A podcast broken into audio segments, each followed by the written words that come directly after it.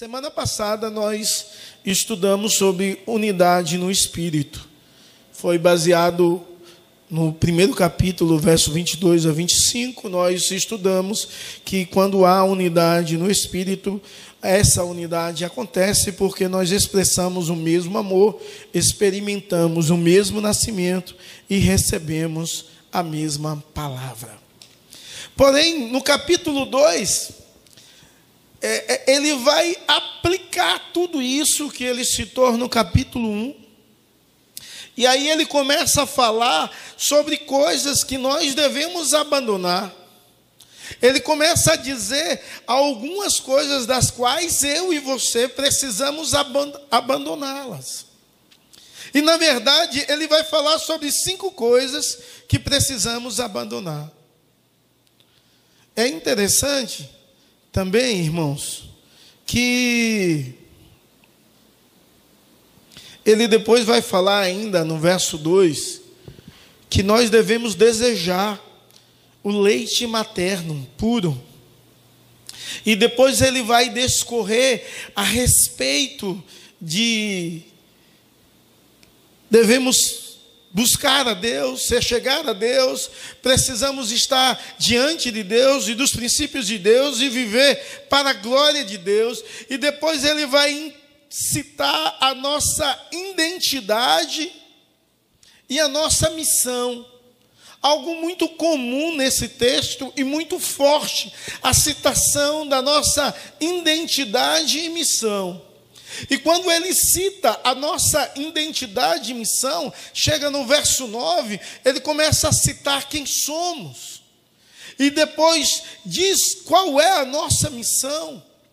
E como igreja de Jesus Cristo, nós precisamos viver uma identidade correta, centrada nos princípios de Deus e na verdade de Deus, e acima de tudo, cumprir a missão de Deus. Então eu quero meditar com você sobre o seguinte tema sendo quem precisamos ser e fazendo o que precisamos fazer.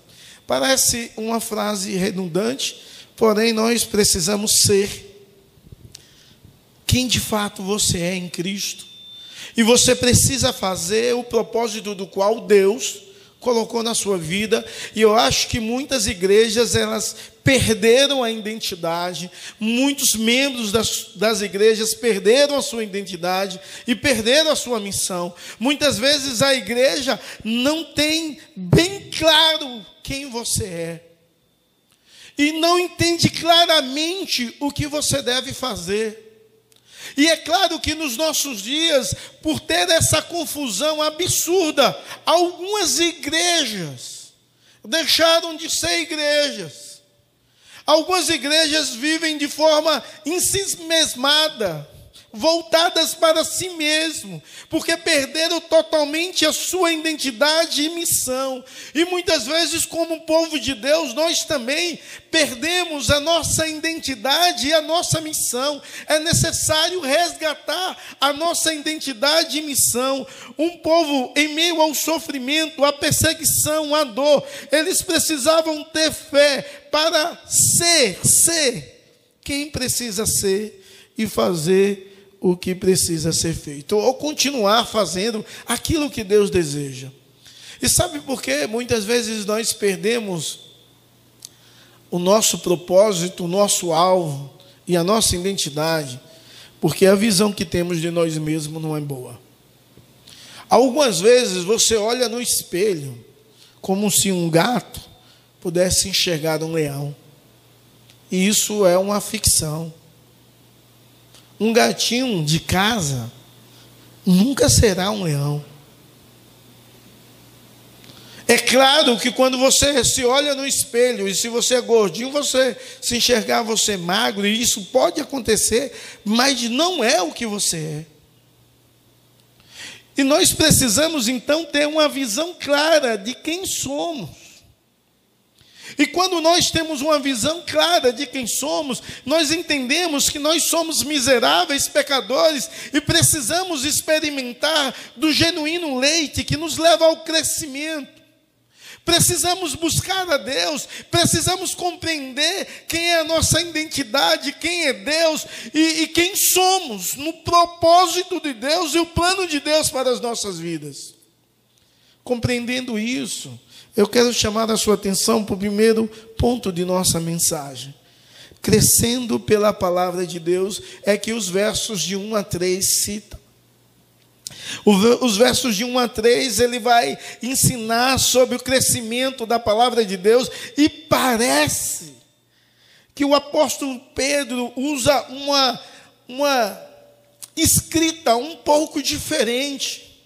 Ele poderia começar com o versículo 3, dizendo assim: E se você sabe que já tem experimentado que o Senhor é bom, esse texto não é um texto condicional, é, essa ideia no português é vaga, é, a ideia real é: já que experimentou que o Senhor é bom, já que teve a experiência que Deus é bom, a partir daí, aí poderia ler o versículo 1. Portanto, abandone toda maldade, todo engano, toda hipocrisia, toda inveja e todo tipo de maledicência. Porque a ideia do crescimento pela palavra de Deus é uma ideia que vem de quem já experimentou, o, o, o que Cristo é, o como Cristo é bom, de quem já experimentou o, o, a salvação, a segurança da salvação, já de quem já experimentou o novo nascimento, de quem busca viver em santidade, quem vive para a glória de Deus e exaltação do reino de Deus, quem vive em amor um ao outro, experimentou já da bênção de Deus e do fruto de Deus, entende que Deus é bom e diante disso, toma uma atitude extraordinária, despojam, despojam de certas atitudes que incomodam, de, de certas atitudes incorretas do coração. E a ideia aqui é, abandone toda maldade, em alguns despoje, em algumas versões, dá uma ideia de continuidade. No capítulo 1, ele diz: cingir os vossos lombos, a ideia de puxar a túnica que impede andar, colocar a túnica amarrada no cinto para poder correr mais, porque a túnica arrasta no chão. É, a ideia aqui é acrescentada, é tire Tire a roupa suja que te incomoda.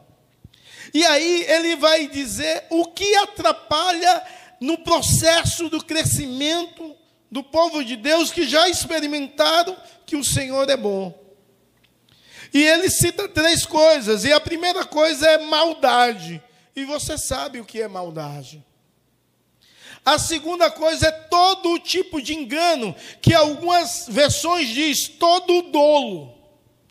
E a ideia de todo tipo de engano é todo tipo de pensamento contraditório à verdade de Deus, que esse pensamento é enganoso. Todo tipo de engano retire da sua vida. Aí ele diz, ordena que nós devemos retirar toda hipocrisia, ou seja, não ser igual o fariseu, não ser duas personalidades ou mais, ser de fato alguém correto. Esse termo no original é atores. É uma pessoa que demonstra ser o que ela não é.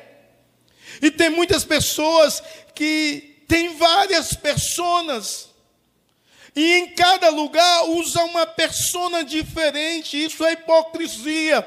A retrato dos fariseus que eram hipócritas, exigiam uma santidade da qual eles não tinham. Uma outra coisa que nos ensina a despojar de certas atitudes incorretas do coração. Uma outra coisa é o sentimento de inveja. Sabe o que é sentimento de inveja? O outro é abençoado e você não. E quando você vê o outro sendo abençoado, você diz assim: Eu sou melhor que ele. Ele não. Porque Deus, alguém até utiliza isso, porque Deus permitiu isso. Eu sou melhor, quem devia estar ali era eu, não ele. Isso é inveja. deve ser retirado da nossa, da nossa vida. E uma outra coisa que ele vai falar e ele vai levantar de forma dura. Ele termina o verso primeiro dizendo assim: todo tipo de maledicência. A ideia de maledicência é a ideia de fofoca, de falar mal. Retirar todo tipo de maledicência. E isso é muito difícil para nós. Porque muitas vezes nós falamos mal e reclamamos e murmuramos e questionamos muitas coisas. Falamos mal do presidente, desse ou de outro que esteja no governo. Falamos mal, mal dos ministros, falamos mal dos pastores, dos presbíteros, falamos mal dos governantes. Nós falamos mal do nosso irmão. E isso demonstra que a atitude do nosso coração está incorreta. Então devemos abandonar toda maldade, todo engano, toda hipocrisia, toda inveja e toda sorte de maledicência. É necessário apresentar diante de Deus um coração humilde e honesto, disposto a viver e fazer o que a palavra de Deus nos ensina. Porque a palavra de Deus tem vida, a palavra de Deus dá vida e a palavra de Deus sustenta a vida. É preciso então, diante de tudo isso, ter anseio e desejo pela palavra de Deus, precisamos buscar o crescimento espiritual, e o crescimento espiritual vem por desejo da palavra de Deus. Verso 2 diz assim: como a criança recém-nascida desejam o genuíno leite espiritual, para que por ele lhe seja dado crescimento para a salvação. A ideia ilustrativa de Paulo, Paulo usa muitas figuras de linguagem nesses dez versos. A primeira figura de linguagem é de uma roupa suja, da qual você tira, diz a segunda figura de linguagem é uma criança recém-nascida que deseja o leite espiritual. Hoje pela manhã eu perguntei é, é, quantas vezes uma criança recém-nascida mama. E eu disse: eu vou perguntar à mãe mais recente que está aqui, e, na, é, e no, no momento era a mulher do Sandro. Eu disse: quantas vezes? Ela disse assim: todas as horas tempo todo praticamente. Acordou, mamou. Chorou, mamou. Acorda de madrugada chorando, mama. Tem mães que ficam tão cansadas que elas deitam e colocam a criança e o peito de fora para as crianças dormir mamando, que já está sem aguentar. Outras, as crianças mamam do tanto. E eu não estou dizendo isso para você desistir de ser mãe, viu? Por favor. É uma virtude, é uma bênção de Deus. Essa ideia feminista de não ter filho não é de Deus, é um engano do diabo. Pode crer nisso que eu estou te falando. É um engano do diabo que leva as pessoas a serem egoístas e entender que esse mundo não cabe o seu filho, o um mundo de maldade é Deus que guarda, é Deus que livra, é Deus que protege, é Deus que sustenta, é Deus. Nós cremos em Deus. Isso é, é um distúrbio da sociedade contemporânea, não princípio de Deus. Sabe qual é o princípio de Deus? Crescei-vos e multiplicai-vos. Não tem essa que isso foi do passado. Não existe. Não existe isso. Esse é o princípio de Deus, irmãos. Isso é um desejo muito grande eu fico pensando por que a igreja não experimenta o crescimento pela palavra de Deus. É certo que o crescimento espiritual, ela depende de vários exercícios espirituais, várias coisas das quais nós fazemos, mas a principal é a palavra de Deus que vem a dar alicerce, base, norte, direção, rumo às nossas vidas. E a criança recém-nascida deseja o leite todo momento. Algumas vezes, como igreja de Deus, algumas vezes, como povo de Deus, nós só lemos a Bíblia só no domingo. Isso é triste. Pegue um bebê recém-nascido, irmãos, e resolva. Não faça isso, viu?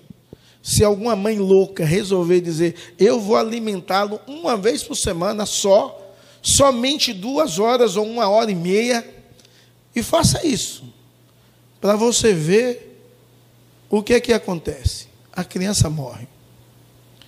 Como é que está o seu estado hoje? Como tem sido o seu crescimento espiritual? Você tem se alimentado da palavra de Deus? É claro que o Senhor Jesus usa essa mesma ilustração para dizer que a palavra de Deus é pão. Não só de pão viverás o homem, mas de toda a palavra que procede da boca de Deus. Ele fala sobre a necessidade de ler a palavra de Deus, de observar as verdades de Deus. E quando ele cita essa palavra, ele cita para pessoas adultas, e possivelmente um adulto come duas ou três vezes no dia. Há alguns que comem um pouco mais. Mas no normal é três vezes. Três vezes por dia. Agora, o apóstolo Pedro, ele assimila muito isso que Jesus Cristo ensinou e diz que nós devemos desejar a palavra de Deus como uma criança recém-nascida, ou seja, devemos aprender da palavra de Deus continuamente, todos os dias, várias vezes, mais de três vezes. Precisamos se alimentar da palavra de Deus, dessa palavra que é vida, que dá vida e que sustenta a vida. Precisamos então ser, ter fome da palavra de Deus e da verdade de Deus e da verdade não adulterada. É do leite puro, genuíno, que essa criança deseja. Nós precisamos desejar do evangelho limpo, sadio, sem ser corrompido, sem ser adulterado. É isso que eu e você precisamos ler a palavra de Deus, ouvir pregações de homens e mulheres de Deus, onde expressa um puro leite genuíno. E nos nossos dias, o leite está deturpado. A pureza da palavra de Deus em canções. Há. Mas há leite adulterado em músicas e canções que se dizem cristã. A pureza na pregação da palavra de Deus, há genuinamente o evangelho sendo exposto, sim, mas há também algo que traz adultério, que transforma, que mina, que corrompe a palavra de Deus nos nossos dias. Então precisamos de fato desejar o alimento genuíno da palavra de Deus e dos princípios de Deus, precisamos desejar receber o puro leite. E quando você não recebe o puro leite, a sua mente é formatada com pensamentos humanos contraditórios, individuais, egoístas, mundanos, e te leva ao distanciar-se de Deus. Porque nós devemos desejar o crescimento espiritual. O verso 3, 3, diz: Porque Deus é bom, e você já experimentou que Deus é bom. E se você experimentou que Deus é bom, você tem então de despojar-se, você tem de retirar da sua vida algumas coisas que te atrapalham a viver e viver para a glória de Deus. Você precisa desejar ardentemente por Deus sendo revelado na sua santa palavra. Davi, ele usa a ilustração de desejo, ele traz luz à ideia de uma coça que suspira pela corrente das águas, e ele diz: Como a coça suspira pela corrente das águas, por ti, ó Deus, suspira a minha alma. Em segundo lugar, nós devemos chegar a Deus. O verso 4 diz: Chegando-se a Ele, a pedra que vive, rejeitada sim pelos homens, mas para Deus eleita e preciosa. Verso 5: Também vocês, como pedra que vive, são edificados casas espirituais para serem sacerdócio santo, a fim de oferecer sacrifícios espirituais agradáveis a Deus por meio de Jesus Cristo. Ou seja, aqui nos dá a ideia que quando nós crescemos e experimentamos o crescimento, devemos ficar cada vez mais próximos de Deus. E aqui a pregação não é para não crente, não é uma ideia de aceitar a Cristo, de ir até Cristo, é a ideia de é, aumentar a sua relação ou estar mais próximo de Cristo como? Sendo instrumento na mão de Cristo. E o verso 5, ele de forma extraordinária. O verso 4 vai dizer que Cristo é a pedra que vive, mas, porém, é uma pedra que foi rejeitada. E a ideia da rejeição do judeu sobre a divindade de Cristo. Já no 5 diz que nós somos pedras que vivem. Experimentamos da vida de Deus e somos pedras. E pedras de quê? Da construção de, do templo espiritual. Então somos instrumentos de Deus. Somos obra da construção de um templo que Deus está construindo. É interessante que no diálogo de Jesus Cristo com Pedro, que é mal interpretado pela Igreja Católica, o Senhor Jesus diz a Pedro: Tu és pedra, e o nome Pedro significa pedra. E Jesus Cristo olha para ele mesmo e diz: Sobre essa pedra edificarei a minha igreja. E Pedro entendeu muito bem o que era isso. Ele entendeu que ele não era a pedra, mas ele era a pedra. Ele entendeu que ele era uma pedra da construção mas não a pedra, ele era mais um. E ele chama a igreja a ter esse entendimento que a igreja é instrumento de Deus, é instrumento na mão de Deus, é uma pedra da construção, da edificação do templo espiritual. E é claro que quando ele cita isso, ele, ele expressa a ideia de alguém que serve para glorificar a Deus na obra de Deus. Mas uma outra verdade que ele fala a respeito de nós, ele fala que nós somos escolhidos por Deus. E hoje nós cantamos isso, que nós somos escolhidos por Deus, até dizemos escolhidos, perdoados. E de fato, nós somos escolhidos de Deus, escolhido para quê? Para fazer parte da construção do grande templo do Senhor.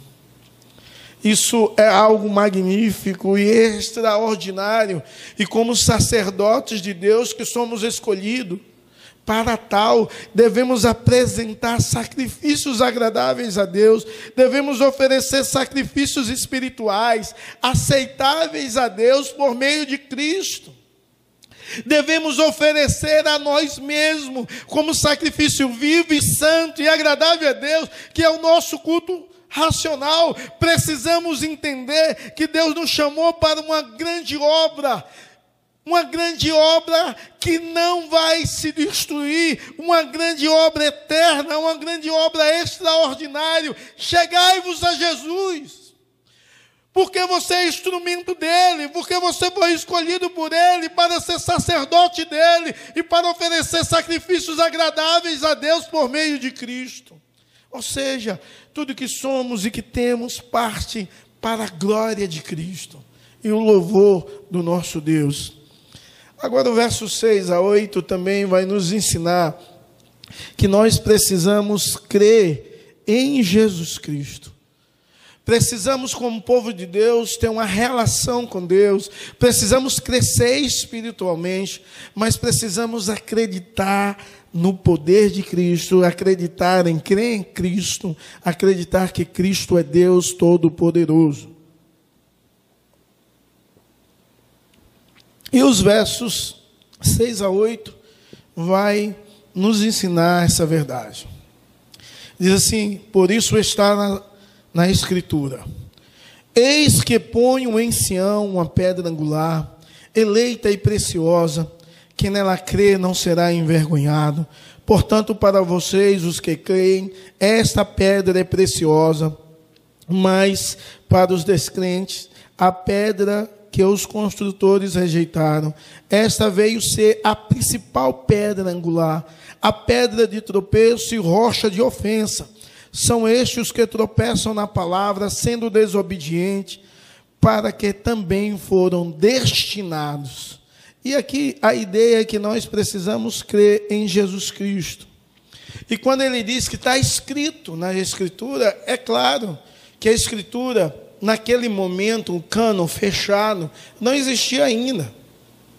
Quando ele diz que está escrito nas Escrituras, no verso 6, A ideia dele é estar tá escrito no Antigo Testamento que Jesus Cristo é a pedra angular, ou seja, a pedra principal, a principal pedra, a pedra angular, a pedra que sustenta toda a obra. Então, o apóstolo Pedro, ele está mesclando uma ideia de possivelmente dois, três versos. O primeiro é de Salmo 118, o segundo é de Isaías 8. E o terceiro é de Isaías 28. Ele está citando que a profecia dada a Deus nos salmos e nos profetas era referente a Cristo, que era a pedra angular. Ou seja, Jesus Cristo é a pedra angular do Salmo 118 é a pedra de tropeço em Isaías 8, é a pedra fundamental em Isaías 28, é a pedra sobrenatural em Daniel 2, é a rocha de milagres que deu água a Israel no meio do deserto. Ele sim é a, pedra de edificação do templo espiritual, do qual ele me convida a fazer parte disso e ser sustentado por ele e edificar a casa espiritual de Deus. Crê que Jesus Cristo é a promessa de Deus, dos salmos e dos profetas. Ele é precioso. E ele usa a ideia no verso 6 eleita e preciosa. Quem nele crer não será envergonhado.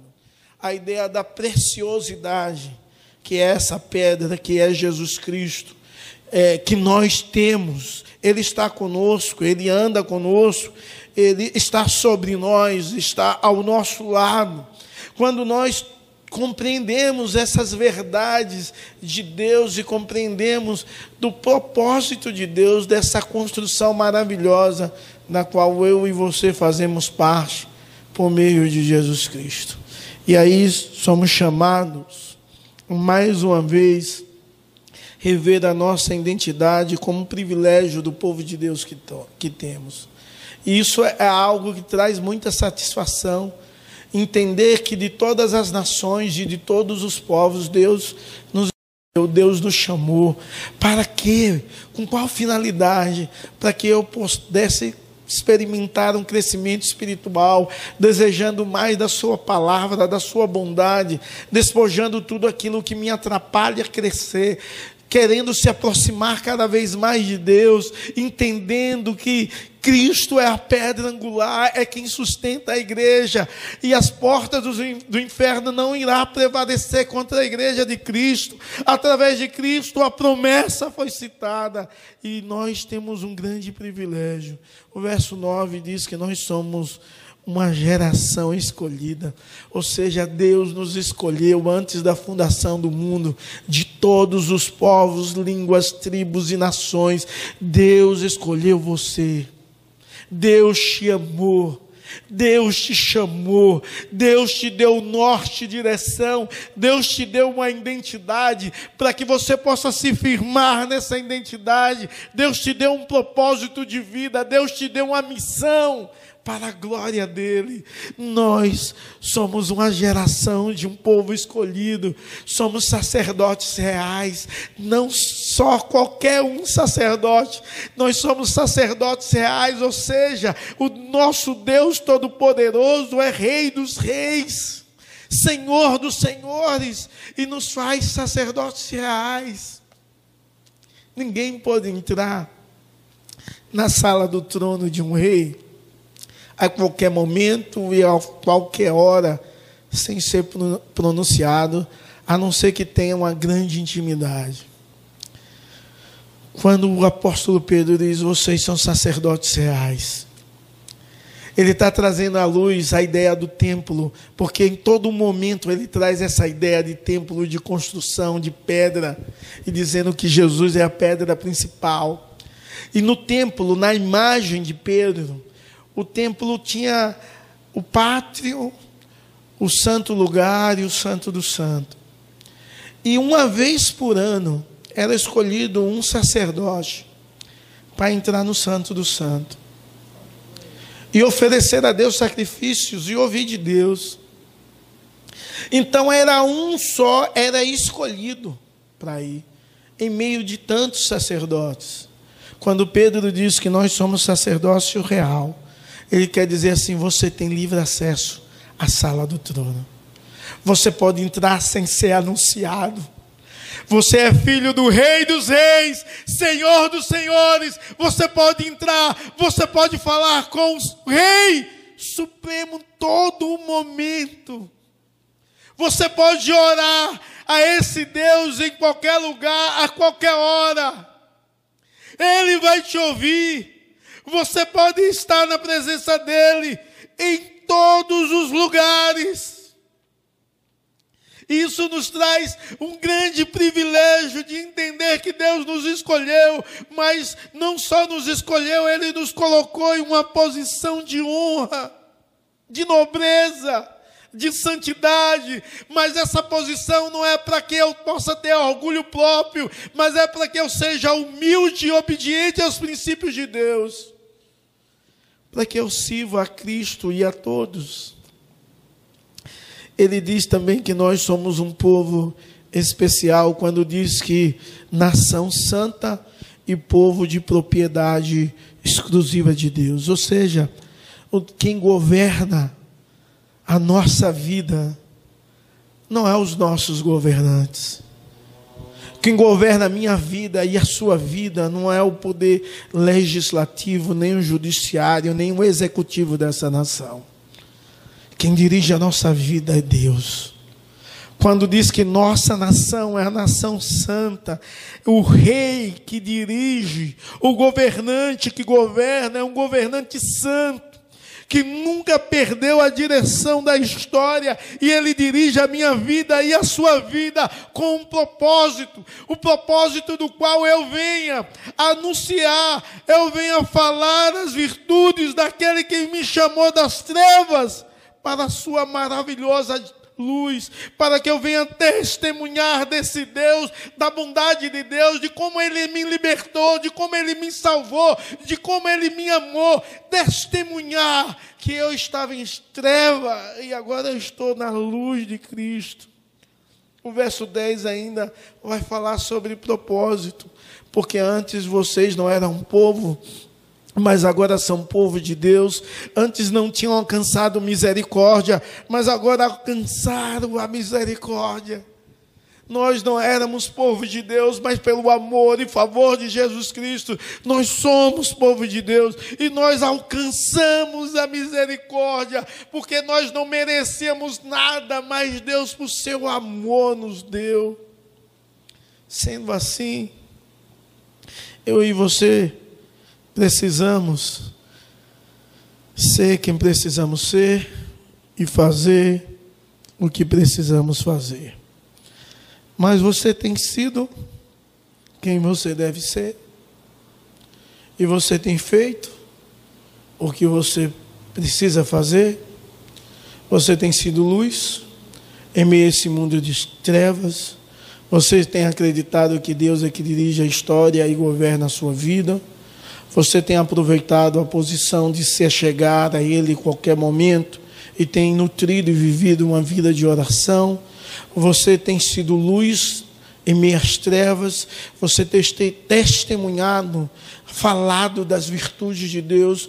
Você tem sido um instrumento da construção de Deus da edificação do templo do Senhor. Você tem crescido espiritualmente, você tem se despojado e você tem desejado ardentemente a palavra de Deus e tem lido a palavra de Deus e tirado da sua vida tudo aquilo que te atrapalha até um crescimento espiritual, você precisa, em nome de Jesus, mudar de vida, porque Deus não te chamou tão somente para você sentar nos bancos e ouvir um culto, uma pessoa pregar. Você foi chamado para desejar ardentemente o genuíno leite para retirar da sua vida tudo aquilo que te atrapalha. E nós falamos sobre soberania de Deus e responsabilidade humana. Retire da sua vida tudo aquilo que te atrapalha a crescer. Entenda quem você é, entenda o que você precisa fazer. E você precisa ser luz, precisa ser oráculo de Deus, precisa ser um sacerdote de Deus em um mundo que está precisando de Deus. Você, você não é Deus, mas você é um representante dele aqui na terra. E você precisa ser quem você deve ser. E você precisa fazer o que você foi chamado para fazer. Desperte, mude a vida, tome uma nova atitude, um novo rumo e viva em meio a essas lutas e perseguições das quais nós vivemos, incerteza econômica, incerteza na área da saúde, viva acreditando no governante que temos. Ele é que governa. É Ele que dirige. E diante dele eu tenho de continuar expressando quem Ele deseja que eu seja. Que Deus te abençoe. Em nome de Jesus. Baixe sua cabeça. Vamos orar. Deus, nós queremos te louvar e te agradecer por essa palavra. Palavra viva e eficaz. Obrigado, Deus, porque o Senhor nos escolheste Obrigado pelo teu grande amor, porque o Senhor é quem nos perdoaste, foi o Senhor que nos santificou, o Senhor que nos usa como instrumento nas tuas mãos. Que possamos, em nome de Jesus, viver e viver para a glória do Senhor, expressando sempre, sempre a tua vontade não permita, ó Deus, que vivamos para nós mesmos ou que tenhamos sentimentos egoístas ou que sejamos enganados, ó Deus, pela mentira da sociedade, mas que possamos viver para a tua glória e o louvor do teu nome. Que possamos viver e viver glorificando ao Senhor, retirando de nossas vidas todos o engano, toda malícia, maledicência, hipocrisia, maldade, inveja em nome de Jesus. E que o Senhor possa ser glorificado em nossos atos, como luz aqui na terra, como os teus representantes que somos, em nome de Jesus. Amém e amém. Que Deus te abençoe em nome de Jesus com poder e graça. Em nome de Jesus. Vamos ficar em pé?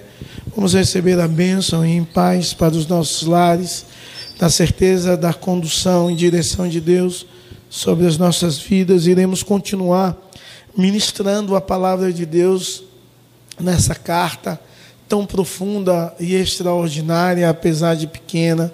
Eu quero te incentivar a desejar a palavra de Deus. Leia a carta de 1 Pedro, 2 Pedro, coma da verdade de Deus e dos princípios de Deus, porque nela tem vida. Receber a bênção.